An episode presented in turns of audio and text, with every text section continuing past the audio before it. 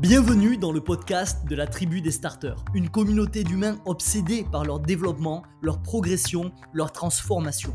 Ici, ensemble, on va parler productivité, organisation, gestion du temps, mais aussi modèle mental, neurosciences, psychologie et croissance personnelle. Je vais te partager tous les concepts, les astuces, les armes et les exercices des plus grands. Ensemble, on va apprendre à mieux penser, mieux agir et mieux construire. Tout ça dans un seul et unique but, développer des outils pour tirer le maximum de notre expérience de vie sur Terre. Mon nom est Sofiane, bienvenue dans Evolve. Bien le bonjour mon starter, j'espère que t'as la patata del diablo et bienvenue dans ce nouveau café épisode, suite de celui de la semaine dernière qui va être consacré du coup à la suite de mes 30 observations de vie à l'occasion de mes 30 ans. Alors la semaine dernière, tu l'as vu, c'était dense, c'est le moins qu'on puisse dire. J'ai eu un nombre, mais alors hallucinant de retour dessus. Donc c'est avec une espèce de patate de l'espace que je reviens aujourd'hui pour te partager la suite de tout ça avec le smile parce que je suis content tout simplement que euh, certaines de ces observations aient eu un écho retentissant auprès de certains starters tout simplement qui sont allés jusqu'à m'envoyer des mails magnifiques par rapport à tout ça, des gens qui se sont reconnus dans ce dont j'ai parlé. Et si ces personnes-là se sont reconnues dans ce dont j'ai parlé la semaine dernière et si tu t'es reconnu là-dedans, j'ai aucun doute par rapport au fait que tu vas absolument te reconnaître dans ce dont je vais parler aujourd'hui. Ok? Aujourd'hui, ça va sûrement être encore plus dense que la semaine dernière. Donc, je vais te demander de t'accrocher et encore une fois te dire que finalement, ces, ces cafés épisodes-là, cette série de deux cafés épisodes, ça se consomme un peu en mode. Euh, en mode à la schlag. C'est-à-dire que tu peux avoir ça dans tes oreilles en, étant en train de faire euh, autre chose, mais il faut quand même que tu aies une certaine attention, sinon tu vas pas suivre. Encore une fois, je vais rentrer dans des choses assez intimes, puisqu'on est sur une sorte de bilan de vie, hein, euh, pour le euh, pour le un tiers, peut-être un quart de ma vie, je sais pas jusqu'à quand je vivrai, mais en tout cas un quart ce serait ce serait beau. Mais en tout cas, c'est quelque chose qui est assez intime, et pour que tu te connectes à ce que je dis, j'ai quand même besoin d'avoir une certaine présence de ton côté. Donc c'est pas un épisode bien évidemment où il faut prendre des notes. Euh, mais c'est un épisode qui est assez intéressant en termes de, euh, de contenu subjectif sur euh, sa capacité à pouvoir mettre des mots sur des choses que tu ressens au plus profond de toi, de toi mais sur lesquelles tu n'es pas encore arrivé à mettre des mots. C'est ce qui m'est arrivé maintes et maintes fois avec des gens que je suis sur les podcasts et j'étais infiniment reconnaissant à ces personnes-là de m'avoir donné justement l'opportunité d'y voir plus clair sur des choses que je ressentais au plus profond de moi, mais sur lesquelles j'arrivais pas tout simplement à placer des mots. Donc j'espère, euh, j'espère vraiment du fond du cœur que ce, ce café épisode-là et le café épisode précédent aura cet effet un peu électrochoc auprès de, auprès de, auprès de toi et auprès de toute la communauté des starters, euh, et que je puisse un peu redistribuer de ce qu'on m'a donné par ailleurs auprès de la communauté. Un rappel important avant de commencer, T'as entendu que je parle d'observation? Je l'ai déjà dit sur la partie 1 de ce café épisode. Si je dis observation, c'est parce que je ne sais pas encore si ce sont des leçons ou pas. Dans le terme leçon, pour moi, il y a une espèce de connotation qui est assez objective. Une leçon que tu reçois, c'est, on le considère comme une vérité. Voilà, c'est une leçon de vie, c'est la vérité. J'aurais dû le comprendre plus tôt, c'est comme ça. Je ne sais pas si ce que je vais te partager aujourd'hui, c'est objectif au point d'appeler ça une leçon. C'est ma réalité subjective, encore une fois, c'est ma compréhension des choses à ce stade de ma vie. C'est ma vision du monde avec mon niveau de connaissance et de conscience actuelle. Ça n'engage que moi. Je ne suis pas là en train de prétendre que ce dont je te parle, c'est la vérité. C'est ma vérité. M-A, ma vérité à moi. Mes expériences que j'ai vécues, les connaissances que j'ai accumulées, les réflexions que j'ai pu avoir sur la vie qui ont pu, pu faire finalement augmenter mon niveau de conscience, m'ont conduit aujourd'hui, à l'heure de l'enregistrement de ce café épisode-là, à te dire voici mes 30 leçons, entre guillemets, de vie à l'âge de 30 ans. Mais encore une fois, je ne prétends pas avoir la vérité. La vérité, elle n'existe pas. C'est ma vérité que j'ai. D'accord? Je ne prétends pas que ce que je vais dire, c'est la réalité. Je ne prétends pas que j'ai raison. C'est important d'avoir ces petites parenthèses d'humilité. Je ne suis pas en train de te filer un cours comme si j'étais un doctorant et je te dis voilà, voilà ce qu'est la vérité. C'est absolument pas le cas. Je te partage ma compréhension des choses en espérant que ça fasse cliquer des choses, que ce soit des, des triggers à l'intérieur de ta tête. D'accord? Mais euh, ce, ce café épisode-là n'a pas pour but de te faire un cours d'amphithéâtre sur ce qu'est la vie. Je suis un môme qui a 30 piges. Qu'est-ce que j'en sais de ce que c'est la vie, moi? J'ai même pas encore commencé à vivre absolument la mienne. Donc, je te partage mon chemin, je documente en cours de route. Ne prends pas ça pour des réalités euh, qui sont finalement contre lesquelles personne n'aurait à dire non, ça c'est faux. D'accord? C'est pas le cas. Tu peux être d'accord avec moi, tu peux ne pas être d'accord avec moi. Et ce qui est intéressant, c'est euh, le jeu intellectuel auquel on joue en ce moment. Ok? Pour fluidifier ce café épisode comme dans le précédent, je vais employer le mot leçon, mais j'ai vraiment envie que tu gardes en tête le côté euh, subjectif de tout ce que je vais te dire durant tout ce café épisode là, ok?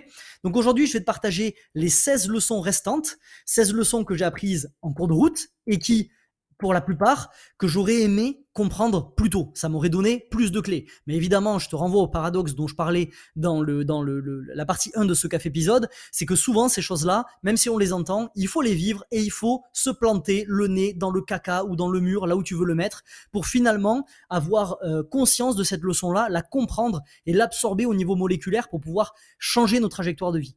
Avant de le vivre et avant de merder et avant de faire des erreurs, Qu'est-ce qui se passe? Il se passe que tu te dis, oui, oui, c'est bien, je l'ai entendu des milliers de fois, euh, on sait tous, passe à autre chose de plus intéressant que ça. Parce qu'on ne peut pas le conscientiser si on ne le vit pas, ok? Il y en aura encore une fois des leçons comme ça dans ce café épisode. J'aurais aimé les comprendre plus tôt, mais je pouvais pas les comprendre plus tôt. Parce que ce ne sont pas des leçons que j'ai découvertes, pas que, il y a des leçons qu'on m'a répétées, mais que j'ai jamais voulu comprendre, jusqu'à que je prenne un mur dans les chicots. Alors mets-toi au calme, va te faire couler une bonne grosse boisson chaude. Mets-toi vraiment euh, comme si tu étais au salon, tranquillement. Euh, tu te mets une boisson chaude, tu te mets, mets-toi une petite douche avant, mets-toi en pyjama, j'en sais rien. Mets-toi à l'aise vraiment pour qu'on puisse partager finalement ce, moment un peu sacré de connexion entre toi et moi, euh, qui seront rares, hein, bien évidemment, dans, dans, Evolve. Je me demande même est-ce qu'il y aura un autre café épisode autour de ces leçons de vie avant que j'ai 40 ans? Ça serait bien de faire le, point de toutes les décennies. Donc finalement, ça va être des épisodes qui sont rares où je vais te livrer une partie de moi. Donc je t'invite vraiment à prendre ça en mode chill, comme si tu étais en train de d'écouter un pote parler et euh, d'écouter toutes les pensées qui traversent mon esprit, qui peut-être pourront t'aider à résoudre le sac de nœuds que tu as dans la tête toi aussi, parce qu'on a tous un sac de nœuds dans la tête. Euh, qu'on essaie finalement de dénouer au fur et à mesure qu'on avance dans la vie pour essayer de débloquer de nouveaux pans de réalité et avoir une vision un peu plus vraie, un peu plus correcte, un peu moins biaisée de la vie, même si je pense que on essaiera toujours de s'en approcher le plus possible, mais on n'y arrivera jamais vraiment complètement, tellement la vie est quelque chose de complexe. C'est vraiment un épisode qui a cette nature, qui a cette essence-là. Ok? Passons aux choses sérieuses. Leçon 14. Vieillir ne signifie pas croître. Alors ces deux dernières années, j'ai rencontré, mais alors tellement de gens euh, fascinants, des marmots de 20 ans qui avaient plus de maturité, plus de drive, plus d'ambition que des zombies de 35-40 ans qui y a partout autour de moi, qui passent leur journée à se plaindre, qui passent leur vie à passer à côté de leur vie, tout en se trouvant une espèce de tas d'excuses pour se donner un semblant de dignité, de justification au fait de vivre une vie qui est complètement pas à la hauteur de qui ils sont. Et c'est vraiment quelque chose qui m'a marqué, notamment ces deux dernières années, jamais j'ai autant observé de gap inversé de maturité. C'est-à-dire que à 20 ans, je pensais que les gens de 30 ans étaient des adultes inspirants. Aujourd'hui, j'ai compris que la chronologie qu'on s'impose, c'est une illusion qui est dépourvue de sens. Il y a des gens de 20 ans qui me mettent patate de forain sur patate de forain en me filant leçon sur leçon qui en sont bien plus loin dans leur vie à 20 ans que là où moi je peux en être à 30 ans et euh, à l'inverse, il y a des gens de 35-40 ans dont je n'envie pas une seule journée de leur vie. Il n'y a rien qui me fait envie dans leur vie. Vieillir ne signifie pas croître. Vieillir, c'est un mode par défaut. Croître, c'est un mode intentionnel. Si tu te laisses glisser dans la vie, par défaut, tu vieillis. Si tu avances consciencieusement, avec la rage de t'améliorer, la rage de construire, la rage de t'élever, tu crois. Ok? Donc, leçon 14, vieillir ne signifie pas croître. Leçon 15, que m'a appris la vie ces dernières années, la vie possède un fabuleux système de feedback qui te montre ce que tu fais bien par tes victoires et tes zones d'amélioration par tes frustrations. Là encore, je trouve que cette vie, elle est plutôt bien foutue. Finalement, la vie, elle est euh, équipée euh, de ce fameux paradigme du feedback, pardon, contrôle dont je parle dans, euh, dans le programme, j'en parle extensivement dans, dans, mon programme signature productivité légendaire. Je vais pas rentrer dans les détails ici parce qu'il y a beaucoup de choses à dire. J'en parle notamment à travers d'un module euh, dédié à la neuroscience qui explique pourquoi le système que je, que je présente dans productivité légendaire, c'est une méthode validée euh, par la neuroscience qui, qui permet d'accomplir deux fois plus en stressant deux fois moins. Donc il y a tout un module consacré de plus d'une heure sur les neurosciences qui explique tout ça à la fin. Et on aborde notamment ce paradigme de feedback contrôle. Donc je vais pas rentrer dans les détails parce qu'il y a énormément à dire, mais en clair, la vie, elle n'est pas si floue que ce qu'on aime penser. La vie, elle se charge de nous dire si on avance dans le bon sens ou pas. Et pour ça, on a juste besoin d'observer la trajectoire euh, de nos victoires et la trajectoire de nos frustrations. Par exemple, une victoire, je me transforme physiquement. Signification, la vie est en train de me montrer que j'ai une bonne hygiène de vie et j'ai une hygiène sportive de qualité. Donc ma vie, la vie de façon générale, un système de feedback qui est en train de me montrer que je gagne. Un exemple de frustration, je traîne les pieds chaque jour pour aller au taf.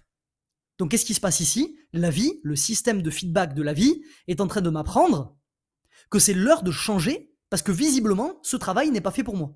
Et si on passait plus de temps à s'écouter au lieu de s'anesthésier à grands coups d'alcool, de soirées, de vacances pour s'échapper de notre vie, comme on, aime dire. J'aime bien les gens qui planifient des vacances comme ça et qu'appelle ça des échappatoires, qu'appelle ça une, une petit, un petit échappatoire de vacances. Euh, je sais pas si t'en as comme ça sur les réseaux sociaux autour de toi. J'en ai plein qui appellent ça des, des, échappatoires, des escapades, etc., etc. Escapades encore c'est autre chose, mais en tout cas des échappatoires, comme s'ils avaient un quotidien duquel ils devaient s'échapper. Mais si t'as un quotidien duquel tu dois t'échapper, il y a un problème avec ton quotidien. Ton quotidien c'est pas une prison. Ton quotidien, c'est censé être ta liberté. C'est censé être là que tu, que tu expérimentes tes expériences les plus denses, les plus merveilleuses. Ok? J'ai un jour de congé à prendre qui est exceptionnel. Pourquoi? Tout le monde me, pousse à partir en congé et j'en prends si peu parce que j'ai réussi à designer une vie dont je suis fier, une vie que je kiffe chaque jour. J'ai pas besoin de m'échapper de ma vie. J'ai pas besoin de m'échapper de ma vie. Je suis très bien dans ma vie. Donc si on passait plus de temps à s'écouter, et à lire les signaux que nous envoie la vie via son système de feedback. Au lieu de s'anesthésier avec de l'alcool, des soirées, des vacances, peut-être qu'on naviguerait plus intelligemment à travers le jeu de la vie. Le but, c'est pas quand tu fais face à quelque chose qui te frustre, d'essayer d'utiliser ta créativité comme un moyen de contourner ce qui te frustre. L'idée, c'est de faire face à ce qui te frustre et d'utiliser ta créativité et ta puissance cognitive et intellectuelle pour trouver des solutions qui vont faire sauter ces frustrations c'est-à-dire changer. Changer qui tu es, changer ce que tu fais, changer ton identité, on y viendra plus tard. Le but du jeu, le but du jeu de la vie, ça n'est pas d'éviter, c'est pas de construire des stratégies d'évitement, c'est de construire des stratégies de confrontation pour gagner ces batailles que t'envoie la vie. Il y a Josh Buckley qui explique qu'il existe quatre éléments d'un jeu vidéo qui fonctionne.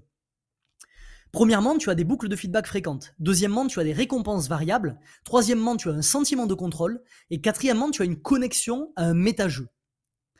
Je sais pas toi, mais moi j'ai comme l'impression que la vie en coche beaucoup. Ce qui nous amène à la leçon numéro 16. La vie est un jeu de stratégie dont le but est de gérer tes ressources pour construire une réalité dont tu es fier. Et quand tu ne comprends pas que la vie est un jeu, tu finis frustré, tu finis épuisé, tu finis aigri, tu finis défaitiste. Il y a deux parties qui sont importantes dans cette phrase. La vie est un jeu de stratégie dont le but est de gérer tes ressources pour construire une réalité dont tu es fier. C'est la partie gérer ses ressources, et c'est la partie une réalité dont tu es fier. Gérer ses ressources, c'est important. La clé pour gagner, c'est de gérer ses ressources. Le temps, c'est la ressource la plus importante au début. Tu dois le protéger et le rentabiliser pour gagner ce jeu, parce que c'est la seule ressource dont tu ne pourras jamais récupérer les pertes en fait. Tu ne peux jamais récupérer une perte de ressources liées au temps. Plus tard dans le jeu, il y aura l'argent qui va intervenir, les relations, la santé, la gratification différée, etc. Ce sont des ressources qui vont jouer un rôle important. Mais à l'instant T, quand tu débutes ta quête de croissance, la ressource la plus importante, c'est le temps. Deuxième partie de la phrase qui est capitale, une réalité dont tu es fier. Parce qu'il faut comprendre que dans le jeu de la vie, tout le monde joue au même jeu. Être heureux et être accompli. J'en ai déjà parlé dans l'épisode sur les principes du starter, mais la vie, c'est pas un film prescripté. Il n'y a pas quelque chose qui est écrit depuis le début sur lequel tu n'as aucune marge de manœuvre. C'est un jeu de création de réalité. C'est pas un film prescripté, c'est un jeu de création de réalité. Il y a une grande différence, une différence fondamentale entre ces deux écoles de pensée. Il y a ceux qui pensent que la vie est un film prescripté, qui s'accrochent à l'idée que peu importe ce qu'ils font, il n'y a rien qui pourra changer ce script. Ils ont été livrés à la naissance avec ce script et ils doivent le suivre avec des œillères. Et peu importe les ressources qu'ils déploient, ils ne peuvent pas faire bouger les tenants et les aboutissants de ce script. Je pense que c'est profondément faux. il y a ceux qui pensent que la vie est un jeu euh, et, ces, gens-là, ils comprennent que en jouant, on peut faire évoluer notre réalité, qu'on a des marges de manœuvre. Et c'est une façon bien plus finalement euh, euh, intéressante de voir la vie. Alors j'en profite pour faire une, parenthèse là-dessus parce que j'ai eu une une discussion euh, assez, euh, assez intéressante avec, avec mon cousin euh, Ashraf justement, qui, est, qui, a donc, qui est donc de, religion musulmane. Donc, donc moi, je, ne fais pas du tout dans le religieux ici. Hein. je, suis, je suis athée, je pense qu'on dit comme ça, ou agnotiste en tout cas. Je sais pas ce qu'il y a, mais je crois pas spécialement en quelque chose. Mais je trouve que c'est toujours intéressant de se baser de temps en temps sur des textes sacrés parce que je pense que ce sont des textes qui ont des, des, une teneur psychologique qui est très intéressante et anthropologique qui est très intéressante. Surtout quand tu vois des similitudes dans les textes entre différentes religions qui prônent plus ou moins tous la même chose. Bon bref, peu importe. Et il expliquait que euh, dans l'islam, finalement, il y avait ces deux choses qui étaient reliées. C'est-à-dire que on pensait à la fois qu'on qu'on essaie avec un film avec un, script euh, prescripté, enfin que finalement on essaie avec un script, avec une sorte de destinée, mais que dans le cadre de cette destinée qui serait une espèce de carte, on a le pouvoir de faire évoluer finalement et de choisir un peu quels sont les chemins que l'on va prendre. Donc on est certes avec un territoire défini, mais dans ce territoire défini, on peut aller un peu où on veut. Donc ça, ça me permet de, de faire le lien avec ce, ce concept dont je parle souvent, c'est que la vie, elle n'est pas binaire, D'accord? La vie, elle existe dans un continuum. Donc finalement, c'est pas est-ce que je pense que la vie est un film prescripté ou est-ce que je pense que la vie est un jeu euh, de création de réalité, c'est à quel point je pense que la, vie est un film prescripté et à quel point je pense que la vie est un jeu de création de réalité? Finalement, c'est sur euh, ces deux options qui me sont choisies, quel pourcentage majoritaire je décide d'aborder à l'une ou à l'autre? Donc si tu me demandes aujourd'hui, oui, j'ai la sensation au fond de moi qu'il y a euh, quelque chose qui fait que tu es attiré dans une certaine direction. Et peut-être qu'on peut appeler ça le destin. Mais je pense surtout fortement et de façon démesurée par rapport au pourcentage que j'accorde au scénario 1, que en fonction de comment tu te sors les doigts, tout est possible, que tu peux exploser ton script de naissance. Ça, j'en suis intimement persuadé. Alors oui, tu choisis pas si tu joues ou pas au jeu de la vie, tu choisis pas ton personnage, tu ne choisis même pas où tu débutes sur la carte, mais tu peux entièrement et complètement créer ta réalité au fur et à mesure que tu avances. C'est ma compréhension des choses à cet instant dans ma vie. Ton enfance, c'est ton tutoriel. Tes objectifs, ça va être tes quêtes. Tes compétences, ce sont tes armes que tu peux déployer sur le terrain. Ton environnement social, il va être principalement composé de joueurs, de personnages non joueurs qu'on appelle les PNJ euh, dans, les jeux vidéo, de guildes, des gens qui vont t'entourer, de mentors qui vont t'épauler. Ton énergie, c'est ton mana. Tes challenges, ce sont des boss finaux qui vont débloquer les niveaux supérieurs de vie auxquels tu vas pouvoir accéder.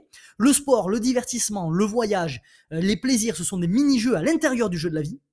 Les règles du jeu, ce sont finalement les lois de la physique, les lois de la société qu'on nous impose. Euh, peu importe à quel point c'est le jeu de la vie, si tu décides de sauter du dixième, eh ben, c'est game over. C'est la loi de la physique. Elle régit le jeu. Et tes systèmes d'organisation, tes systèmes de planification, tes systèmes de productivité, ils composent ton système de pilotage général qui te guide au quotidien. Une sorte de mini-map en fait. Bref, il y a une grosse capsule dans tous les cas d'Evolve qui va arriver sur ce sujet de, gamification de la vie, d'accord, de pourquoi la vie est un jeu. Donc j'en dis pas plus sur le sujet, mais je voulais vraiment te partager cette observation-là, cette leçon de vie, parce qu'elle fait vraiment partie de moi. Leçon 17. Il est possible de construire un business florissant en travaillant 20 heures par semaine. Et ça, c'est la beauté de l'effet de levier. Alors oui, ça demande de penser stratégiquement, de faire des choix difficiles, d'accepter de ne pas, de pas voir le résultat de, de ses actions et de ses efforts pendant des années. En clair, ça va demander de penser long terme, mais si tu en es capable, ben, la liberté, elle t'ouvre ses portes. Et ça, c'est vraiment quelque chose que j'ai appris, encore une fois, les trois dernières années. Tu m'aurais demandé ça à 25 ans, je t'aurais dit, mais qu'est-ce que tu racontes? Travailler 4 heures par jour et avoir un business florissant, mais qu'est-ce que tu racontes? Va faire dodo, t'as l'air, l'air mal au point, t'as trop bu hier soir. On vit dans une époque qui est formidable, qui nous ouvre des opportunités dont auraient rêvé nos parents nos grands-parents. Je te demande aujourd'hui, essaie, discute-en avec tes parents aujourd'hui, discute-en avec tes grands-parents, dis-leur qu'il y a des mômes à 20 piges qui travaillent 20 heures par jour et qui gagnent des, sommes à 6 chiffres et ils travaillent depuis le, le confort de chez eux, d'accord, dans leur appartement, tranquillement, en pyjama, voire même en calbute et qui font ces sommes-là. Va dire ça à nos grands-parents où à l'époque tu devais te briser en mille à l'usine ou dans les champs pour réussir à faire de l'argent, ou à nos parents où il fallait être un cadre qui travaillait entre 10 et 16 heures par jour et qui sacrifiait sa vie perso pour arriver à peut-être approcher les 10 cas par mois. Va leur dire qu'aujourd'hui il y a des marmots à 20 piges qui font le salaire, leur salaire de fin de carrière en travaillant 20 heures par jour en calbute sur leur siège. Tu ne peux pas. Et s'il y a 5 ans, je pensais que c'était impossible, c'est parce que mes croyances sont aussi le fruit de mon éducation, forcément. Et que si dans mon éducation on pense que c'est impossible, eh ben forcément moi j'ai grandi avec cette notion du fait que c'est impossible. Et j'ai dû modifier ça, j'ai dû m'ouvrir à ce qui se passe aujourd'hui et comprendre qu'on vivait dans une époque formidable qui nous ouvrait des opportunités auxquelles nos parents et nos grands-parents n'ont malheureusement jamais eu accès parce que tout s'est ouvert avec Internet. C'est la beauté de l'effet de levier euh, qui n'existait pas avant finalement. Donc à nous de savoir saisir ces opportunités aujourd'hui. 18e leçon, la trajectoire de tes journées dépend de comment tu commences tes premières heures.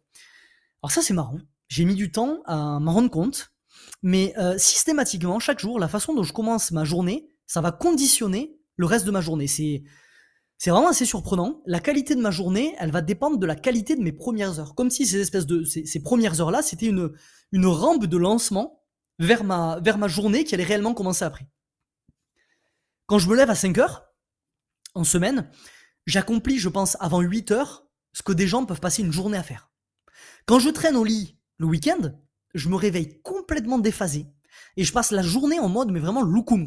C'est comme si j'étais en train de combattre une espèce de résistance ou une espèce de brouillard mental qui me maintient en mode daydreaming toute la journée, J'arrive pas à me mettre dedans. Donc accorde une importance particulière aux premières heures de ta journée. Les premières heures de ta journée, c'est la rampe de lancement vers ta journée. Elles sont capitales. Si tu déclenches un momentum à ce moment-là, il y a moyen que tu sortes dessus jusqu'à la fin de la journée. Mais si tu chies ton départ et tu fais un faux départ, c'est très très très très très compliqué de rattraper le niveau de performance, de productivité, de créativité, d'efficacité que tu aurais pu avoir si tu avais bien kickstarté ta journée. Donc accorde une attention particulière aux premières heures de ta journée. Construis-les intentionnellement. 19 19e observation de vie, construire une relation fusionnelle demande énormément de ressources et d'engagement, mais il n'y a pas de mots pour exprimer les trésors qui en émergent. Encore quelque chose que j'ai découvert, euh, c'est, allez, je dirais, cinq dernières années. 90% des gens n'ont aucune espèce d'idée de la quantité de ressources qui est nécessaire pour construire une relation fusionnelle, rare, sacrée, etc., etc. Colle l'adjectif que tu veux derrière tout ça.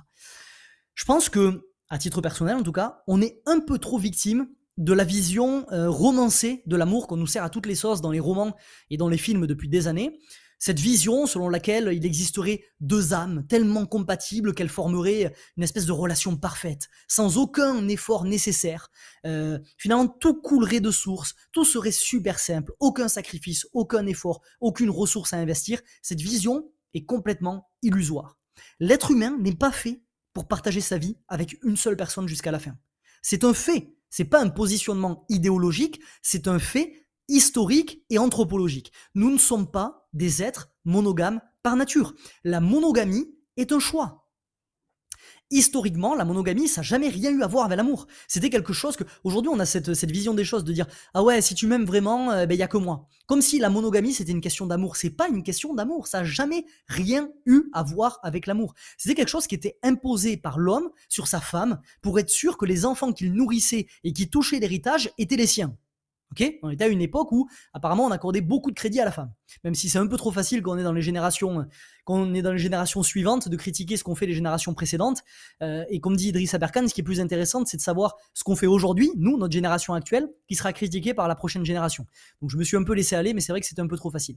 Mais c'est important de faire une, une parenthèse historique pour le comprendre parce que nous ne sommes pas monogames par nature. C'est un choix. Esther Perel, elle nous dit, il n'y a pas de monogamie dans tes souvenirs, il n'y a pas de monogamie dans tes fantaisies. Le seul endroit où il y a de la monogamie, c'est dans ta réalité et c'est une toute petite portion de ta conscience. Esther Perel, qui est coach en, relation, mais surtout psychologue, doctorante, et qui a un des TED Talks les plus vus de tous les temps sur le sujet du comment concilier l'amour et le désir dans une relation que je, que je conseille depuis des années à tous les couples et tous les non-couples que je croise, parce que c'est vraiment un moyen de décoder un nouveau pan de réalité qui est incroyable, et de toute façon, il va avoir une observation, une leçon que je vais te partager dans les prochaines minutes là-dessus. Mais tout ça pour te dire que nous ne sommes pas des êtres monogames. Et en partant de ce constat, de ce constat-là, choisir de construire une relation fusionnelle, ça demande beaucoup, beaucoup, beaucoup, beaucoup, beaucoup, beaucoup de travail. Et encore une fois, c'est l'intentionnalité qui s'oppose au par défaut. Si tu veux choisir un mode de couple par défaut, libre à toi. L'avantage que t'en tires, c'est que tu n'auras jamais à fournir énormément d'efforts. Ok? Ça va glisser plus ou moins tout seul. Tu vas garder toutes tes ressources pour tes projets du moment. Ce sont les avantages. Les inconvénients, c'est que le niveau de conscience et d'expérience relationnelle que tu vas avoir, ça va être même pas un dixième de ce que tu pourrais avoir. Si tu choisis l'intentionnalité et que tu choisis de quitter le camp de la plupart des gens qui, victimes de leur cerveau, n'ont pas envie de fournir ce travail, tu vas tomber dans un nouveau domaine qui va demander certes du travail et des efforts. Mais il n'y a pas de mots pour exprimer les trésors qui vont émerger de ta relation. La qualité de l'expérience que tu vas vivre. Il n'y a vraiment pas de mots pour le décrire. Leçon 20. Leçon observation numéro 20. L'important, c'est pas où se situent les limites d'un homme avec un H, mais est-ce qu'il vit constamment proche d'elle? Et ça, je l'ai appris avec les logiques de masculinité toxique que j'ai pu observer à droite à gauche et que j'ai pu incarner euh, ces dernières années. Déjà, c'est intéressant de commencer par comprendre que, selon Clark Kegley, les hommes grandissent à travers la compétition alors que les femmes grandissent à travers les compliments. C'est un constat euh, anthropologique et psychologique qu'on retrouve dans énormément de livres. Le féminin a tendance à grandir et à s'épanouir à travers le compliment. Et si tu regardes partout depuis l'histoire de l'humanité, le masculin a tendance à grandir à travers la compétition. Ici, on va se concentrer sur les gars. Déjà parce que je suis un gars, donc je sais pas qui je serai pour parler au titre des femmes, et que donc du coup, j'expérimente les logiques surtout masculines au quotidien. Depuis la nuit des temps, les gars, ils s'affrontent en compétition. C'est leur façon à eux de grandir, de se développer. Il n'y a rien de mal à ça en soi. Mais les limites auxquelles on peut faire face, c'est quand un homme finit par euh, montrer ses limites à un autre groupe d'hommes, certains vont du coup jouer à un jeu qu'on appelle le status game en se foutant de la gueule de l'homme qui montre ses limites pour se mettre socialement en avant. C'est la, la, principale caractéristique du status game. Le status game, il vise à dire que pour m'élever, je dois rabaisser quelqu'un. C'est un jeu à somme nulle. Et beaucoup adorent y jouer parce que c'est le jeu des faibles. C'est le jeu le plus facile qui existe depuis la nuit des temps. Tu prends quelqu'un, tu lui mets un coup de marteau, et parce que tu l'as mis à terre, tu gagnes du statut. Tout le monde te regarde en mode Oh, il est fort, il est fort. C'est le jeu des faibles qui écrase les, les gens qui sont plus faibles qu'eux. C'est le jeu de ceux qui cherchent la facilité. Le jeu le plus difficile, auquel très peu ont accès, c'est le jeu à somme positive. Celui où quand tu gagnes, l'autre gagne aussi. Ça demande une force, ça demande du courage, ça demande de la réflexion et de l'intentionnalité encore une fois, euh, mais c'est un jeu qui est beaucoup plus intéressant. Parenthèse fermée. Quand on voit les gars jouer à ce genre de status game, ce qu'on voit, c'est un comportement primitif, un comportement inconscient, un comportement contre-productif qui oublie une réalité qui est brûlante en termes de croissance personnelle, c'est que l'important c'est pas où se situent les limites d'un homme, mais est-ce qu'il vit constamment proche d'elle? Le gars 1, appelons-le Adrien, qui pointe du doigt le gars 2, appelons-le Thibaut. Adrien, il se fout de la gueule de Thibaut parce que Thibaut, il danse comme un cake à une soirée parce qu'il sait pas danser, mais il veut apprendre. Adrien, il n'a pas le bon réflexe. Son réflexe, ça devrait être de se demander Attends, mais à quand on remonte la dernière fois, moi, où j'ai eu les balls, le courage de me montrer en public, devant tout le monde, en train de dompter mes limites de façon ridicule? Parce que c'est ça qui force le respect. C'est ça qui force le respect. C'est ça la preuve de courage. C'est pas que euh, Thibaut, que Adrien soit en train de, mieux danser que Thibaut qui montre, qui montre que Adrien il a du statut. Parce que peut-être qu'Adrien danser, c'est sa zone de confort, c'est sa zone de facilité. Peut-être qu'Adrien il a pris des cours de danse. Peut-être qu'Adrien c'est un gars qui naturellement danse bien. C'est pas ça qui montre la valeur d'Adrien. Ce qui montre la valeur d'un homme avec un grand H, ce qui force le respect, c'est de voir un humain qui vit constamment au niveau de ses limites. Il n'y a pas une plus belle preuve de courage et de fiabilité. Adrien, ne devrait pas se foutre de la gueule de Thibaut. Adrien, ce qu'il devrait se demander, c'est, ok, euh, moi c'est vrai que je suis une daube, euh, je sais pas moi, en, euh, en, en, natation. À quand on remonte la dernière fois où je me suis dit, bah vas-y, je vais aller tenter de nager un crawl en piscine municipale et passer pour un dindon devant tout le monde en train de, de, de, de nager un, un, crawl claqué au sol, on dirait un caillou en train de couler. C'est ça qui devrait être en train de se dire Adrien. Mais non, Adrien préfère jouer au status game et être en train de rabaisser les gens qui sont moins bons là où lui il est naturellement bon, plutôt qu'essayer de se dire ah ouais, ces personnes-là, elles ont un courage ben, qui devrait m'inspirer. Parce qu'elles sont en train finalement de se montrer avec vulnérabilité devant tout le monde à un endroit où elles sont nulles, objectivement nulles parce qu'elles débutent, alors que moi je fais tout pour protéger ces parties de moi. Ok? Ce qui force le respect, c'est l'homme avec un grand H qui vit constamment au niveau de ses limites. Il n'y a pas une plus belle preuve de courage, de fiabilité. Ce sont ce genre d'humains qui ne fuiront jamais face au danger et à l'incertitude. Tu peux complètement faire confiance à un Thibaut qui ose faire ça en plein public pour toujours couvrir tes arrières, être fiable et pour finalement être présent quand tu en auras le plus besoin. Parce que lui, le regard des autres et l'adversité, ça lui fait pas peur. Donc leçon numéro 1, l'important n'est pas où se situe, numéro 20 pardon, l'important n'est pas où se situent les limites d'un homme, mais est-ce qu'il vit constamment proche d'elle? Leçon numéro 21. Faire perdurer le désir dans une relation long terme, c'est réconcilier le besoin de sécurité et le besoin d'aventure. Aïe, aïe, aïe, aïe, aïe, celle-là, putain. Peut-être la plus belle patate de forain de mes dernières années. Si seulement, mais alors si seulement j'avais compris ça à 18 ans, ça m'aurait évité mais tellement de galères, tellement de galères.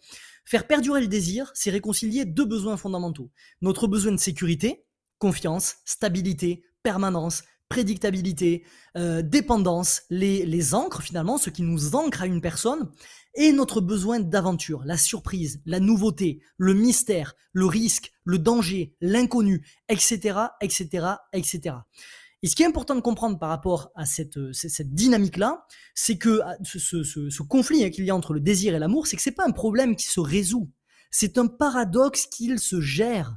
C'est un paradoxe qui se gère. C'est-à-dire que c'est pas possible d'arriver dans un stade de ta relation où ça y est, t'es arrivé à concilier le désir et l'amour en même temps, et t'as le très bon degré des deux, et ça y est, le problème est réglé, t'as plus rien à faire. C'est impossible. C'est comme marcher. Marcher, tu mets d'abord le pied gauche et tu corriges ton déséquilibre avec le pied droit. Puis tu recorriges ton déséquilibre avec le pied gauche. C'est exactement la même chose. Le désir, l'amour dans une relation, c'est un déséquilibre constant un coup, tu es beaucoup plus dans l'amour, un coup, tu es beaucoup plus dans le désir. Et tu, tu fais cette espèce de danse toute ta vie jusqu'à la fin. C'est un paradoxe qui se gère. Tu ne peux pas être 100% dans l'amour et dans le désir en même temps. Tu navigues de l'un à l'autre constamment. Les deux composantes sont essentielles. Et apprendre à naviguer vraiment de l'une à l'autre, c'est un art que je te conseille de pratiquer le plus tôt possible. À nouveau, on n'est pas dans des épisodes qui sont consacrés aux logiques relationnelles, donc je ne vais pas rentrer trop dans le détail là-dedans, mais dans, dans le cadre de ces leçons euh, que je te partage dans 30 années de vie, je ne pouvais pas omettre celle-là. C'est vraiment une des, des leçons quand je l'ai quand je l'ai apprise, ça m'a décodé un tel pan de réalité que ça m'a aidé pendant des années, des années à comprendre des trucs que je ne comprenais pas, que je ne comprenais pas. Comme par exemple que tu ne peux pas être dans le désir et dans l'amour en même temps. Pourquoi? Parce que l'amour, c'est une, sensation qui nous, nous désinhibe. C'est pas nous désinhibe, c'est nous inhibe justement sexuellement. Pourquoi? Parce que l'évolution veut que les gens qu'on aime en premier lieu, ce sont nos parents et nos frères et sœurs. Et donc du coup, on ne peut pas, euh, pour des logiques de survie, notre cerveau il a considéré que euh, si on se mettait à avoir du désir en même temps que l'amour, ben finalement on se mettrait à désirer nos proches, ce qui créerait de la consanguinité et donc des chances de survie réduites. Et donc du coup, il a inhibé ça. Et donc du coup, tu ne peux pas être et dans l'amour et dans le désir. Plus tu, plus la charge amoureuse croît, plus la charge de désir décroît. Plus la charge de, de désir croît, plus la charge amoureuse décroît. Et donc c'est en que tu vois que c'est une danse, euh, une constante navigation finalement dans des eaux troubles où un jour tu vas décider d'être plus dans le désir, l'autre jour tu vas décider d'être plus dans l'amour. Mais si t'as pas ces codes, t'as 18 ans, t'as pas ces codes, tu pipes rien. Plus tu donnes de l'amour à quelqu'un, moins de désir, et plus t'en as rien à foutre de quelqu'un, plus il te désire. Mais qu'est-ce qui se passe? Et tu comprends pas comment arriver à maintenir une relation sur le long terme en ayant toujours autant envie de ton partenaire ou de ta partenaire que depuis le premier jour, alors que ta charge amoureuse, elle ne cesse que de croître et de croître et de croître. Et tu comprends pas comment tu peux être amoureux de quelqu'un et plus avoir de désir pour lui, mais paradoxalement, tu peux avoir un désir monstrueux pour quelqu'un que tu connais à peine. Et qui, soit dit en passant, si tu te mettais à le connaître, tu aurais beaucoup moins de désir pour lui, parce que du coup, on quitterait les terres de l'inconnu, du mystère, etc. Tu désires beaucoup de gens, parce que beaucoup de gens, tu, ne connais pas beaucoup de gens en fait. Ce que tu désires chez les gens, c'est leur mystère. C'est leur nouveauté, c'est le risque qu'il y a derrière, c'est l'inconnu. Parce que ce sont ces choses-là, ce besoin d'aventure, qui trigger le désir à l'intérieur de l'être humain. Donc quand tu comprends ces logiques-là, tu peux utiliser finalement ton couple, enfin pas utiliser, c'est pas le bon mot, mais en tout cas tu peux faire bénéficier ton couple de ces logiques que tu as apprises et essayer vraiment de trouver et de construire un subtil équilibre entre les deux au quotidien, de corriger constamment les déséquilibres parce qu'il y a des moments pour être dans la sécurité et il y a des moments pour être dans l'aventure. Et si tu es trop dans l'un ou trop dans l'autre, ça casse. Tu es trop dans la sécurité, 90% des couples, tu finiras par ne plus ressentir de désir auprès de ton partenaire ou de ta partenaire et à désirer des gens qui sont externes à votre relation. Si au mieux tu fais preuve de force mentale et de résistance et tu as des principes, tu t'interdis parce que vous êtes une relation exclusive de tromper ton ou ta partenaire, mais tu vis une vie de frustration, au pire, tu vas bafouer toutes tes valeurs, tous tes principes et tu vas céder à ce, à ce besoin-là. Si tu es constamment dans l'aventure, tu auras une relation remplie de désirs. Mais est-ce que tu te projetteras avec cette personne? Non. Tu seras incapable de te projeter, de faire des projets communs avec cette personne, de construire ta vie avec cette personne, même si tu en as envie. Tu seras incapable parce qu'il n'y a pas la confiance, la stabilité, la, permanence nécessaire pour que tu te dises, OK, c'est assez sérieux pour que je m'engage à l'intérieur de ça. OK? Si tu arrives à recréer une atmosphère où les deux euh, existent de façon alternée, tu as une relation, on en revient à ce que je te disais tout à l'heure, une relation fusionnelle, rare, sacrée, avec évidemment les deux parties du couple qui comprennent ces logiques-là et qui œuvrent consciemment au quotidien pour réconcilier ces deux besoins-là, pour gérer ce paradoxe. Et c'est là que tu débloques tout le pouvoir qu'il y a dans une relation entre deux personnes, tous les bénéfices que tu peux en tirer, tous les trésors cachés que très peu de gens arrivent à dénicher dans les relations depuis des années. Leçon 22. Ton identité est entièrement malléable. Atomise-la tous les deux ans, c'est purificateur. L'auteur Pete Davis, il a cette longue tirade dans son livre qui s'appelle Dedicated. Il dit J'en viens à penser que c'est la caractéristique qui définit le mieux ma génération. Garder nos options ouvertes. Le philosophe polonais Sigmund Bauman a cette excellente phrase qui résume ce dont je parle. Modernité liquide. On ne veut plus s'engager envers une identité, un lieu ou une communauté, donc on reste liquide dans un état qui peut s'adapter à n'importe quelle forme future. Et ce n'est pas que nous, le monde autour de nous reste liquide aussi. On ne peut plus compter sur un job ou sur un rôle, sur une idée ou sur une cause, sur un groupe ou sur une institution pour qu'elle garde la même forme très longtemps. Et ils ne peuvent pas compter sur nous pour que l'on garde la même forme non plus. C'est la modernité liquide, le mode navigation infini pour tout ce qui concerne nos vies. Fermez les guillemets. Cette citation, euh, patate de forain, c'est plus assez, c'est plus assez fort. Je pense que ça résonne, mais vraiment profondément, brutalement, violemment auprès des gens qui ont mon âge et qui constituent cette génération-là. Parce que moi, je l'ai vu, cette chose-là. Je l'ai observé autour de moi. Et encore une fois, c'est quelqu'un qui arrive à mettre des mots sur quelque chose que je ressentais. C'est une patate de forain, mais c'est aussi une belle invitation à développer ce liquid state, cet état liquide, le renouvellement fréquent, se réinventer à chaque grande phase de vie. Accepter le fait que nous n'avons pas qu'une identité. Nous sommes une pluralité d'identités en tant qu'être humain qui s'affrontent en permanence. Et c'est très bien comme ça. Ces dernières années, je me suis réinventé, mais alors mais tellement de fois que mes anciens potes de l'époque ne comprennent même plus qui je suis, bordel. Nous n'avons pas à être la même personne toute notre vie. La vie, elle est trop riche pour ça. Il y a tant de choses à faire, à voir, à expérimenter, à découvrir, à devenir en fait. Et ce concept de liquid state, il est tellement important à mes yeux que je sais aujourd'hui qu'il finira tatoué sur mon corps. Je veux et j'ai besoin de m'en rappeler toute ma vie. C'est la 22e leçon que je te partage aujourd'hui. Ton identité est entièrement malléable. Atomise-la tous les deux ans, c'est purificateur. Leçon numéro 23. Être capable de communiquer via l'écriture, le storytelling et la prise de parole en public, c'est un cheat code professionnel. J'ai écrit presque 800 emails quotidiens en 800 jours. Et si ça m'a appris une chose, c'est que apprendre à construire et à communiquer, à communiquer ses idées, c'est vraiment un cheat code professionnel. C'est un pouvoir bien trop sous-estimé, je trouve. Il m'a permis finalement de fédérer une communauté, de construire un business, de rencontrer des personnes incroyables, de transformer maintes et maintes fois mon identité, de lier des amitiés, de construire des projets, etc., etc., etc. Je ne peux que te conseiller de travailler cette compétence le plus rapidement possible. L'écriture, le storytelling, la prise de parole en public. Ça commence par l'écriture parce que il n'y a pas de meilleure façon d'organiser sa pensée que par l'écriture. C'est par l'écriture que l'on crée du sens. C'est par l'écriture que l'on apprend à penser, à construire, à réfléchir, à débattre. D'accord? Je le sais parce que moi je suis une personne complètement hyperactive. Je te raconte même pas les efforts que je dois faire dans mon quotidien pour ralentir mon débit de parole, les efforts que je dois faire dans mon quotidien pour essayer de construire des phrases qui ne sont pas coupées par des e, par des, des, des, finalement des, des fautes de phrases, euh, des parties de phrases qui me manquent, exactement comme à cet instant même, tout simplement parce que j'ai mon cerveau qui va beaucoup plus vite que ma bouche. Et j'ai pas le temps, en tant qu'hyperactif et, et gars chargé d'énergie comme tu peux le, le, sentir et passionné par ce qu'il fait, j'ai pas, je laisse pas le temps à mon cerveau de faire des phrases correctes pour pouvoir les exprimer correctement. L'écriture, ça m'a apporté énormément énormément de bénéfices. Peut-être que ça se voit pas encore aujourd'hui parce que j'ai toujours l'air d'être quelqu'un d'assez décousu quand il parle, mais t'aurais dû me voir il y a dix ans. T'aurais dû me voir il y a dix ans. Tu verrais le pas de géant que j'ai fait. Donc, tout commence par l'écriture. Ça t'apprend à penser, ça t'apprend à formuler des idées, et ensuite, tu évolues progressivement vers la prise de parole en public. Mais c'est vraiment un cheat code professionnel, et je t'invite à te pencher dessus. Leçon 24. Rien de ce que tu peux acheter ne te procurera un bonheur qui dure. L'achat, c'est un shot de dopamine. Un shot de dopamine, ça dure pas. Peu importe ce qui te fait rêver à l'heure actuelle, n'oublie jamais que tu n'en auras plus rien à carrer quelques jours après ton achat. C'est une triste réalité où on peut choisir du, on peut choisir qu'elle ne soit pas triste en fait. Triste, c'est juste quelque chose de subjectif que j'ai mis dessus. Je vois pas pourquoi ce serait triste. Mais oublie l'épanouissement matériel. Il n'existe pas et protège ce que l'argent ne peut pas acheter. Ta santé mentale et physique et tes relations. C'est tout ce qui compte. Leçon numéro 25 que j'ai appris. Ne t'attends pas à accomplir de grandes choses en passant ta vie à essayer de faire plaisir aux autres. Cette drogue qui prend racine dans le manque de confiance que l'on a en nous-mêmes, c'est littéralement un voleur de vie. Et je pèse mes mots quand je te dis que c'est un voleur de vie. Ça vole ton temps, ça vole ton attention, ça vole ton énergie, ça vole tout ce dont la vie est faite. J'ai fait tout un café épisode dessus, donc je vais pas m'attarder plus sur le sujet.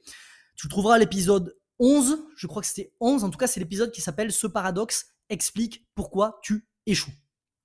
Leçon numéro 26. Quand tu doutes, appelle tes parents. Et là, je suis obligé de faire un aparté là-dessus pour mes 30 ans quand même. Parce que je ne remercierai jamais assez euh, mes parents à moi pour leur soutien ces dernières années. Et d'ailleurs, dans mes parents, je mets également euh, ma petite sœur. Mais euh, là, pour le coup, je te dis, quand tu doutes, appelle tes parents. Je remercierai, remercierai jamais assez mes parents pour leur soutien ces dernières années. Que ce soit dans les moments compliqués ou que ce soit dans les moments de doute. J'ai toujours pu compter sur eux. Et je suis conscient que c'est quelque chose dont j'ai une chance inouïe. Parce que c'est pas le cas pour tout le monde. C'est pas le cas pour tout le monde et c'est ce qui fait que quoi qu'il arrivera dans ma vie, j'aurai beaucoup du mal à dire que j'ai été self-made comme on met comme les citations sur Instagram. Oui, j'ai eu une éducation, comme je te le disais dans l'intro de l'épisode 1, qui est euh, qui a tellement été simple que en effet, j'ai pas eu de choses qui m'ont incité à faire tout ce que je fais aujourd'hui, me dépasser, chercher l'inconfort, me transcender, parce que j'ai vécu dans un confort tellement total que mon cerveau forcément avait envie de rester là et avait pas du tout envie de se challenger. Donc oui, en quelque sorte, j'ai réussi moi-même, sans l'aide de personne, à m'extraire de mes logiques de confort pour me placer volontairement dans des logiques d'inconfort. C'est bien ça qu'il faut comprendre, c'est que le cadeau qu'on fait aux personnes qui vivent la merde au quotidien, c'est qu'ils ont la hargne pour s'en sortir. Le cadeau qui n'existe pas chez les gens qui ont une enfance dorée comme la mienne, c'est que t'as pas de quoi puiser dans ton enfance et dans ton passé pour choper une hargne qui te donne l'énergie pour sortir de ta situation. T'es très bien là où t'es. Ton cerveau a pas du tout envie de t'en sortir. Donc ça veut dire que cette hargne, tu dois la fabriquer. C'est beaucoup plus compliqué pour toi. Donc, je pourrais jamais dire que je suis 100% self-made. Pourquoi? Parce que mes parents ont toujours été là. Dans tous les moments, j'ai toujours pu compter sur eux.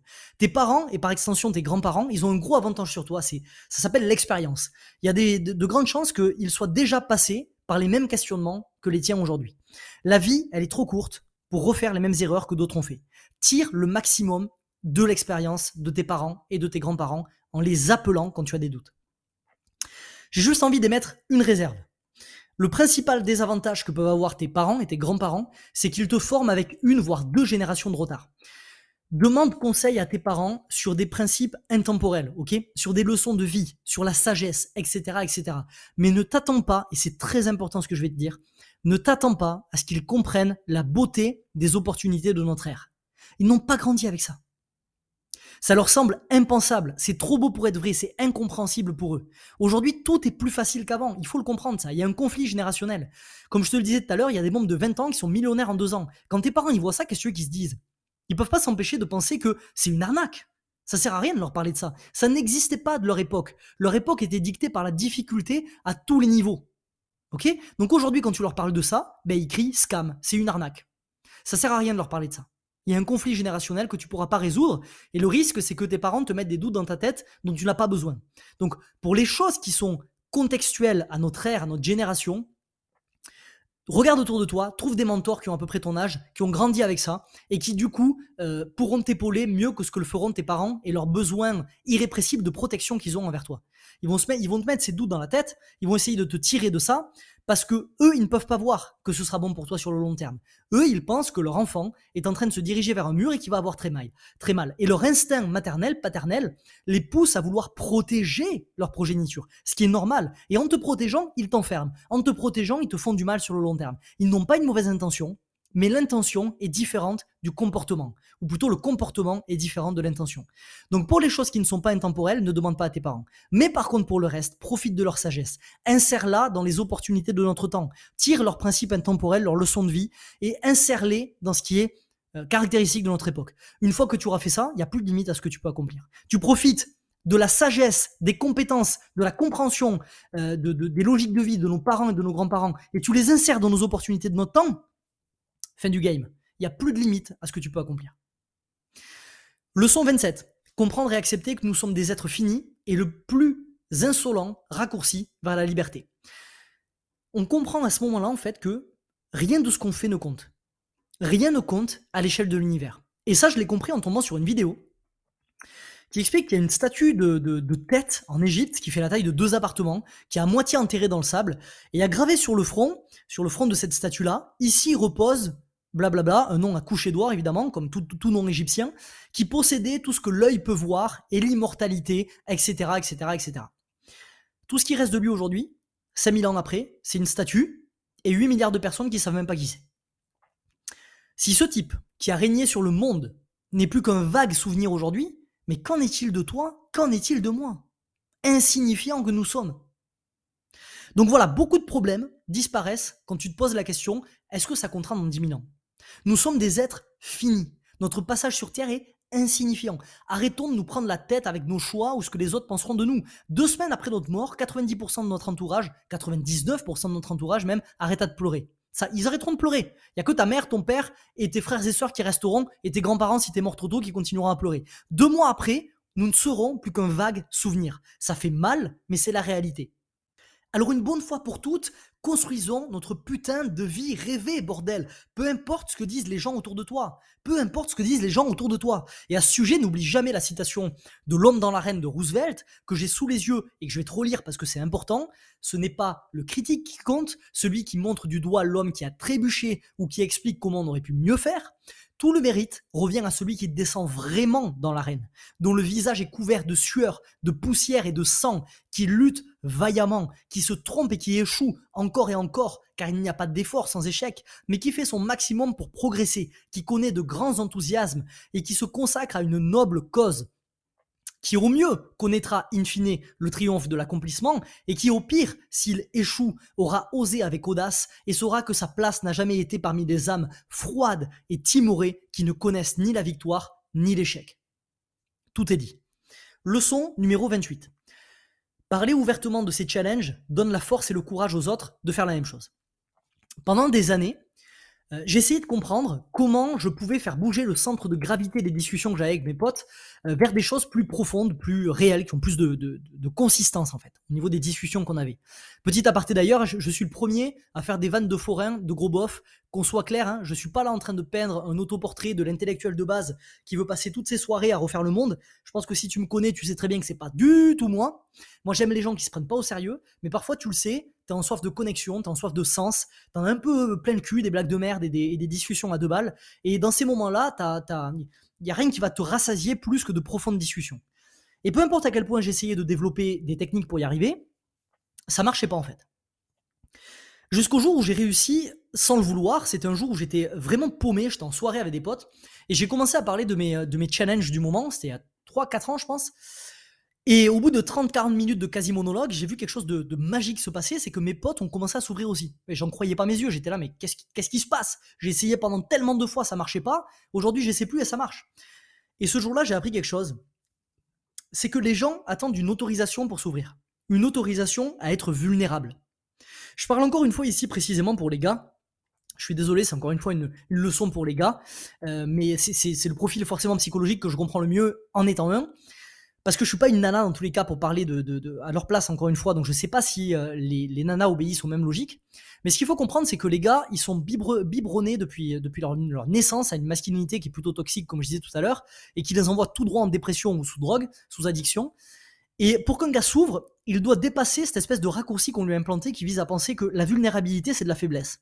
Tu me connais depuis un moment, je pense que tu sais que je suis beaucoup plus partisan des notions comme la responsabilité, la force, la discipline. J'ai une énergie très yang, très masculine finalement, qui vise à élargir ses épaules pour pouvoir faire face aux challenges de la vie. Donc tu me verras jamais dans le, camp de ceux qui, râlent, qui chialent sans sans agir, qui font les chouineuses, qui jouent les victimes à longueur de journée. Mais s'ouvrir à son groupe de gars, c'est pas un signe de faiblesse. C'est pas une contradiction avec tout ce que je viens de te dire. C'est réhabiliter une vision saine de la masculinité sans pour autant en perdre tous les attributs qui font que les gars sont des gars. T'as le droit de pleurer, tu as le droit de craquer, tu as le droit de te confier. Ton groupe de, gars, il est là pour ça. C'est le pacte que l'on fait entre nous pour continuer à avancer en portant sur nos épaules ce qu'on a la responsabilité de porter au quotidien. Et par ailleurs, t'as pas besoin d'avoir un groupe de gars énorme. Moi, les gars, mon groupe de gars à qui je peux parler de tout ça, ils se comptent sur les doigts d'une seule main. J'ai moins de cinq potes gars, ok, avec qui je suis assez soudé et avec qui je pourrais parler de ce genre de, de, de sujet au quotidien. Mais ce cercle-là, cet écosystème qu'on a construit, je te raconte même pas à quel point il a de la valeur. Il a une valeur, mais incommensurable au quotidien. Alors n'attends pas que tes potes se confient à toi, confie-toi en premier et observe à quel point ça donne la force et le courage aux autres de faire la même chose. S'ils font pas la même chose, t'es pas dans le bon groupe. C'est l'heure d'aller de chercher un groupe de gars avec qui tu pourras faire ce pacte. Ça te servira jusqu'à la fin de ta vie. Mais il y a de fortes chances qu'ils commencent à faire la même chose, surtout si c'est des bonnes relations que tu as depuis un bon moment. Ok? Donc, sois l'initiateur de nouveaux narratifs de la masculinité. N'attends pas qu'il te tombe dessus. Sois à l'initiative de ce genre de choses. Je pourrais parler de ce sujet pendant des heures puisque je, j'ai passé énormément de temps à me renseigner sur qu'est-ce que ça veut dire être un homme dans nos sociétés modernes où beaucoup de nos repères finalement s'effondrent, toutes les digues pètent une à une. Mais c'est pas le sujet du jour. Peut-être d'ailleurs que j'en ferai une, une capsule d'Evolve si jamais il y a de la demande sur le sujet. Mais en tout cas, c'est, c'est, c'est une leçon forcément que m'a appris, m'a apprise la vie ces dernières années c'est que parler ouvertement de mes challenges, ça, a toujours donné la force et le courage aux autres de faire la même chose. Leçon numéro 29. Si tu veux enregistrer de violents progrès sur ce qui compte le plus pour toi, tu devras choisir qui tu vas décevoir. C'est inévitable. L'humain déteste faire des choix. On est encodé, mais c'est vraiment, on l'a encodé au plus profond de notre, notre, notre âme, notre ADN, une aversion à la perte qui nous paralyse. Je t'ai déjà parlé du jeu des portes de Dan Ariely, qui explicite très bien ce dont je parle, c'est que de la naissance à la mort, l'être humain investit une, pharaonique quantité de ressources à maintenir le maximum de portes ouvertes. C'est dans la nature humaine. On ressent le besoin de maximiser nos options. Cet acte de maximisation, c'est un acte qui est coûteux parce que ça nous empêche de progresser rapidement dans un certain domaine. Et pire, parfois on est tellement occupé à garder les mauvaises portes ouvertes qu'on oublie les portes les plus importantes qui se referment à jamais, comme des problèmes de santé, des divorces, des pertes d'amitié, etc., etc. Donc il est urgent de comprendre qu'au-delà d'un certain nombre de portes ouvertes, on ne peut plus en ouvrir d'autres et continuer à progresser. On a tous un réservoir de, ressources qui est défini. Si tu décides d'investir 100 ressources sur deux projets, chacun de tes projets aura 50, 50, 50 ressources. C'est des maths, c'est basique. Si tu décides d'investir ces 100 ressources sur 20 projets, chacun de tes projets aura 5 ressources. Imagine la différence de résultats entre un projet qui a 5 ressources et un projet qui en a 50. Faire des choix, c'est de la stratégie. Et le mot stratégie, c'est un terme militaire qui vient du grec, qui veut dire, qui vient du grec stratos, qui veut dire armée ou ressources, et ago, qui veut dire diriger. Dans un contexte militaire, la stratégie, a pour but de diriger nos ressources pour gagner la guerre. Et dans un contexte de vie, une bonne définition, ça serait diriger tes ressources pour atteindre ton lifestyle idéal. La stratégie, elle importe parce que chaque humain a des ressources définies et doit faire face à de multiples options. Si nos ressources, étaient infinies, t'aurais pas besoin de stratégie. Tu pourrais t'éparpiller dans tous les sens et faire ce que tu veux sans aucune conséquence, mais c'est pas le cas. Et avec les ressources limitées et la multitude d'options, la stratégie devient critique parce que des choix difficiles doivent être faits en accord avec ces ressources qui sont finies. Et quand tu vas faire des choix, tu vas inévitablement décevoir certaines personnes qui ne seraient pas dans tes choix. Ce qui est capital de comprendre ici aussi, c'est que ces personnes que tu déçois, parce qu'elles ne font temporairement pas partie de tes choix, ce ne sont pas des relations saines. Une relation saine, je l'ai vécu euh, dans ces 30 années de vie et je le vis encore aujourd'hui. Une relation saine, c'est une relation qui comprend quand tu décroches le téléphone et que tu dis ok voilà, j'aurais aimé passer cette soirée avec toi, mais là j'ai ça sur la table. Ça me stresse pas mal. J'ai besoin de passer cette soirée à bosser, sinon je vais être ailleurs. Je vais pas être présent comme j'aimerais l'être pour toi. Et pourquoi une relation saine comprend ça? Parce que cette relation, elle veut le meilleur pour toi. Elle s'en bat les couilles de son ego. Elle est pas là à faire la gamine ou le gamin. Ah ouais non, tu m'avais dit que tu serais avec moi. Non, elle comprend. Elle veut ton bonheur. Donc observer la réaction des gens quand tu leur dis non, c'est un excellent radar à relation saine. Donc leçon 29, si tu veux enregistrer de violents progrès sur ce qui compte le plus, tu vas devoir choisir ce qui va, euh, tu vas devoir choisir qui tu vas décevoir. C'est inévitable. Débarrasse-toi le plus vite possible de ton incapacité à dire non. Comprends que la construction de ta vie rêvée, ça va demander une bonne grosse quantité de choix, parfois simples, parfois cornéliens, et pratique dès aujourd'hui pour développer cette compétence. Ok? Leçon 30. Se construire des systèmes opérationnels de vie est la meilleure façon de matérialiser sa réalité souhaitée. Quand on me demande ce que je fais concrètement au quotidien pour la tribu des starters, ma réponse est toujours la même, elle est simple. J'explore frénétiquement le potentiel humain et la création de systèmes support de vie pour débloquer les secrets de l'excellence personnelle. Dans cette phrase, il y a création de systèmes support de vie et c'est la clé. Je l'ai martelé encore et encore et encore dans la vague qui est ma newsletter gratuite quotidienne dans laquelle je délivre 90% de ma valeur, un peu des formats comme ce que je suis en train de te faire aujourd'hui. Au fur et à mesure, au fil de l'eau, j'en ai envoyé plus de 800 en 800 jours à l'heure actuelle. Je t'invite à t'inscrire, tu auras le lien dans la bio. Je l'ai martelé encore et encore à tous les starters et je vais le marteler encore aujourd'hui. Je ne serai pas capable d'accomplir un tiers de ce que je fais aujourd'hui sans mes systèmes support. Des systèmes, des, des systèmes que je construis pour les relations, que je mène au quotidien, pour le business que je bâtis, euh, pour le contenu que je crée, pour la force physique et mentale que j'essaie de développer, etc., etc. Tout est systématisé de A à Z. Pourquoi? C'est simple. Notre cerveau n'est pas construit pour performer à haut niveau. C'est capital de le comprendre. Notre cerveau n'est pas construit pour performer à haut niveau. Ça n'est pas son rôle, encore une fois. Il s'en fout, il s'en tamponne le coquillard, il s'en tamponne l'oreille avec une babouche, ton cerveau, de ton lifestyle idéal. Il s'en fout de tes performances, il s'en fout de ce que tu construis. Il veut juste que tu survives. Et si survivre, ça veut dire bouffer du Häagen-Dazs sur ton, le cul sur ton canapé devant Netflix 7 heures par jour, il est content. Il est content. Faut le comprendre ça. À côté de ça, notre cerveau, il a pas bougé, quasiment pas bougé en 200 000 ans. On vit dans une société, je le dis toujours, ultra moderne, avec l'équipement de nos ancêtres du paléolithique. Est-ce que tu penses que tes ancêtres du paléolithique, ils avaient besoin de progresser, de, de, processer pardon, des milliers de données quotidiennement, tout en maintenant une espèce d'équilibre dans toutes leurs aires de vie? Non Ils voulaient juste manger, dormir, se reproduire. C'est tout. Et nous, aujourd'hui, on a quasiment leur cerveau. Donc décider de vivre et d'arrêter de survivre comme un zombie, ça te demande de construire des systèmes qui forcent ton cerveau à fonctionner différemment. C'est la base des systèmes support de vie. Ces systèmes, j'en ai profité pendant des années, je les ai euh, perfectionnés et j'ai décidé de tous les partager dans mes programmes. Et j'en profite d'ailleurs pour féliciter encore une fois le, le raz-de-marée de starters qui ont profité des 30% offerts la semaine dernière à l'occasion de mon anniversaire. Euh, vous vous apprêtez, je vous le dis, à entrer dans un monde qui est fascinant. Mais alors fascinant. Donc c'est la 30e leçon, se construire des systèmes opérationnels de vie est la meilleure façon de matérialiser sa réalité souhaitée. Alors je sais que c'est la 30e leçon, mais il y en a encore deux, deux bonus que j'ai voulu euh, euh, te partager finalement parce que j'ai déjà dû faire un tri énorme entre tout ce que je voulais te partager. Et ces deux choses-là, j'ai pas pu les mettre de côté, donc j'ai décidé de les mettre dans deux bonus. Le bonus numéro 1, euh, l'autre leçon, donc la, 30, la 31e leçon que, m'a appris la vie, c'est qu'une bonne santé physique et mentale est l'atout le plus précieux que tu puisses construire et que ça commence avec une bonne diète, de l'exercice régulier et 7 à 8 heures de sommeil.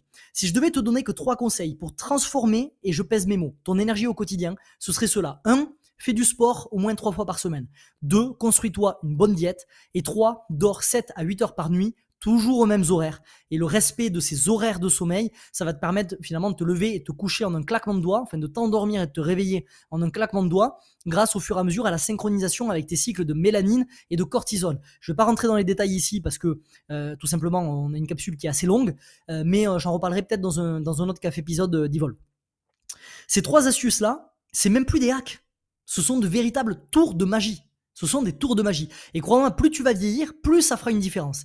Les habitudes que tu mets en place maintenant, ça va construire un gap monstrueux au fur et à mesure que tu vas vieillir. Parce que toi, tu vas vieillir vers le haut, et tout ton entourage va vieillir vers le bas. Et le gap va se creuser au fur et à mesure. À 50 ans, on aura l'impression que tu as 20 ans, et euh, tes potes qui ont 50 ans, tu auras l'impression qu'ils en ont 80. Ça va faire toute une différence. Quand tu la vingtaine, tu as encore une certaine impunité. Tu peux faire à peu près ce que tu veux, n'importe comment, et ça n'a pas trop d'impact. Parce que les impacts sont en train de se stocker, et ils sont pas encore révélés. Le moment où ça va se révéler, je te promets que ça va faire mal. Voir sa santé intellectuelle et physique se dégrader, je pense qu'il n'y a rien de plus, de plus déprimant. Et à l'inverse, voir que tu te, tu t'affines et, tu te, et tu te bonifies avec l'âge, je pense qu'il n'y a rien de plus, euh, de plus enivrant finalement. Je le pense et je le vis. Et aujourd'hui, j'ai une meilleure santé et un meilleur physique à 30 ans que ce que j'avais à 20 ans. Et je compte bien avoir un meilleur physique et une meilleure santé à 40 ans que ce que j'ai aujourd'hui. Notamment en améliorant, en maintenant et en améliorant ces trois actions clés dont je viens de te parler. Et le bonus numéro 2, et je ne pouvais pas passer à côté, et ce sera très certainement une de mes leçons annuelles que je te repartagerai en fin d'année, c'est que tout le monde ne mérite pas ton temps. Et ça, il m'a fallu du temps pour le comprendre. Il m'a fallu beaucoup de temps pour le comprendre. Il y a quelques années, j'aurais mis ma vie de côté pour aider mon entourage. Et quand je te parle de mon entourage, je parle ici euh, indistinctivement, j'ai envie de dire, je ne sais pas si ça se dit, que je te parle de mon cercle euh, que je côtoie au quotidien ou de gens que je peux connaître de près ou de loin via la tribu des starters. Quelques années plus tard, j'ai compris qu'on ne peut pas aider deux catégories de personnes. Premièrement, ceux qui ne veulent pas être aidés. Et deuxièmement, ceux qui ne veulent pas s'aider eux-mêmes. Ces dernières années, j'ai compris que mon temps et mon énergie, c'est limité. Et puisque c'est limité, par définition, c'est précieux.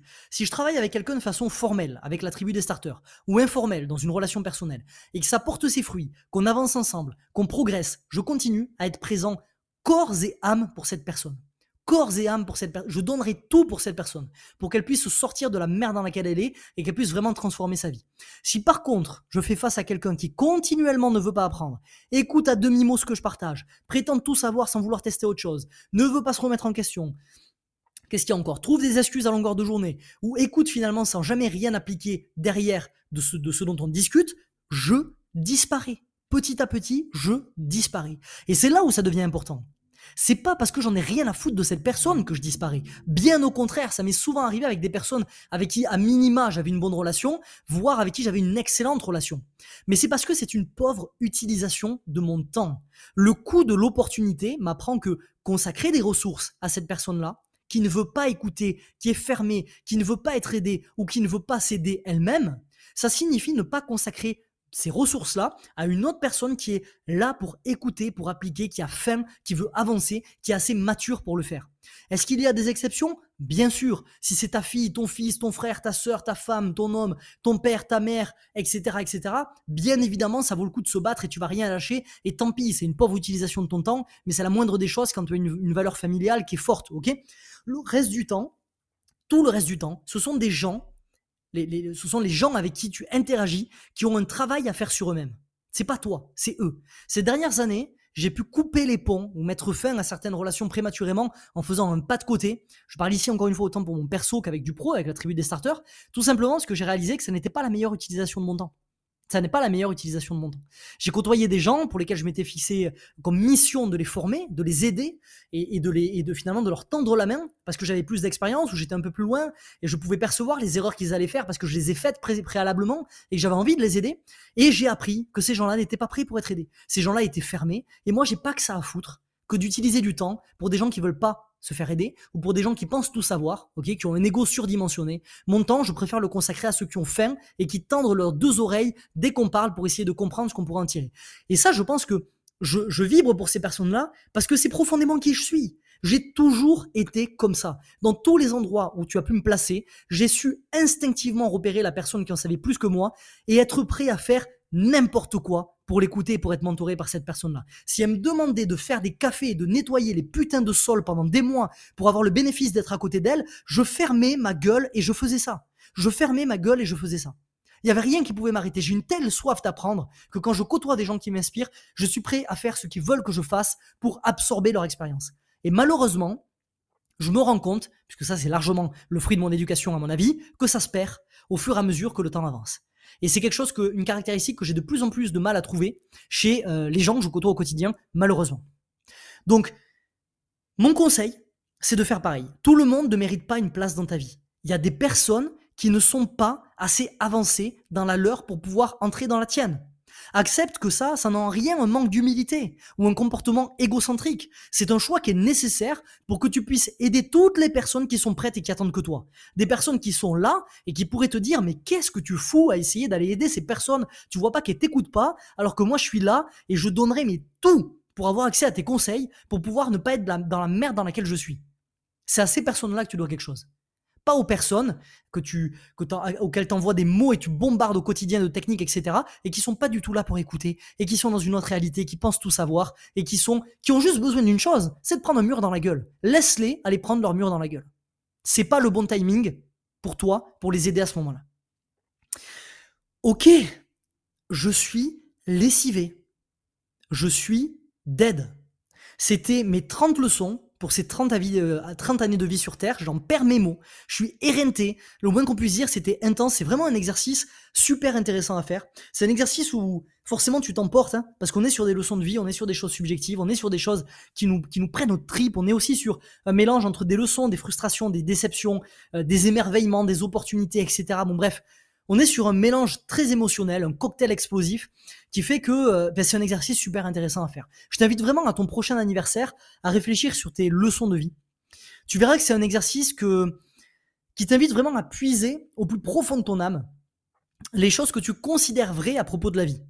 Un corollaire intéressant, c'est allumer ta caméra le jour de ton anniversaire et parler de ton mood, de tes challenges du moment, etc., de ce qui te passe par la tête. Tu fais une petite vidéo de 5 minutes et tu verras à 60 piges comment tu seras content d'avoir 60, alors pas 60 si tu commences maintenant, mais une bonne trentaine de vidéos de, toi finalement euh, toutes les années qui expliquent euh, tes challenges du moment, ton mood, etc., etc. Je pense que c'est un exercice méga, méga intéressant à faire. C'était intense, c'était dense, je suis vraiment content de l'avoir fait. Je vais pas te faire ici le résumé des 30 leçons parce que ça prendrait trop de temps. Si tu fais partie de la vague, dans tous les cas, tu l'as déjà reçu. Donc tu as juste à les re-regarder. Comme ça, tu pourras avoir cette liste et pourras loguer dans ta Mind Galaxy. Je finirai en disant que mon seul souhait, c'est que 50% de ces leçons que je t'ai partagées, ces 32 leçons de vie, soient contredites par ma prochaine capsule 40 leçons pour mes 40 années de vie. Parce que oui, c'est important de le garder en tête. Ces leçons ce sont ma compréhension des choses à l'instant T. Je l'ai déjà dit et je le redis encore une fois. Et j'espère qu'au fur et à mesure que je prendrai de l'âge, je vais développer ma compréhension holistique du monde et donc invalider certaines de ces leçons. C'est le but de la vie. C'est une constante correction de, notre carte de réalité qui est biaisée en fait. Dan Gilbert, il dit les êtres humains sont des travaux en cours qui pensent à tort être terminés. Et personnellement, j'ai pas envie de faire cette erreur. Je sais que je suis un travail en cours, intellectuellement, physiquement, et que chaque année va affiner ce travail va peaufiner ce travail, va améliorer ce travail. La vérité, je le dis souvent, c'est un, miroir brisé dont chacun possède un morceau. Et je compte bien tenter d'en récolter le maximum avant que je sois réduit à l'état de poussière et que je disparaisse dans cette espèce de chaos cosmique que me réserve la vie.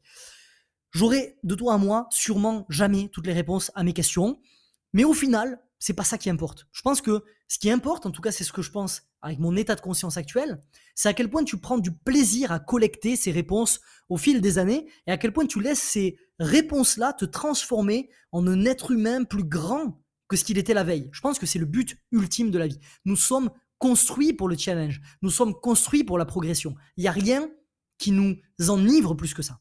La vie, elle est sublime. Je pense que c'est la conclusion que j'ai envie de donner. Et je croule vraiment sous la gratitude d'avoir eu la chance d'en avoir déjà eu 30 bonnes tranches qui étaient très riches en, réalisation, en expérience, en, émotion. J'ai vraiment énormément de gratitude. Je suis dans un état très émotionnel à l'instant où je, où je tourne ce podcast, je te le cache pas, parce que je réalise un peu tout le chemin parcouru et je ressens énormément de gratitude pour la chance que j'ai de pouvoir encore prendre une bouffée d'air au quotidien, de pouvoir encore avancer, encore m'améliorer jour après jour et pouvoir repartager tout ça à une communauté de gens qui bouillonnent, d'accord, qui ont la démence de vivre, des espèces de feux d'artifice, qui ont cette rage de vaincre, d'avancer, de se transformer et je mesure la chance que j'ai d'être au contact de gens comme toi au quotidien. Donc encore un grand merci d'être présent à nouveau sur ces capsules-là pour partager tout ça avec moi. C'est un honneur pour moi et voilà, j'en suis à 30 ans, il y a encore énormément de choses à vivre. Il me tarde de voir ce qui va, se passer dans ces prochaines années à suivre pour la suite et je manquerai pas bien évidemment de te faire un petit retour sur tout ça au fur et à mesure. On continue à avancer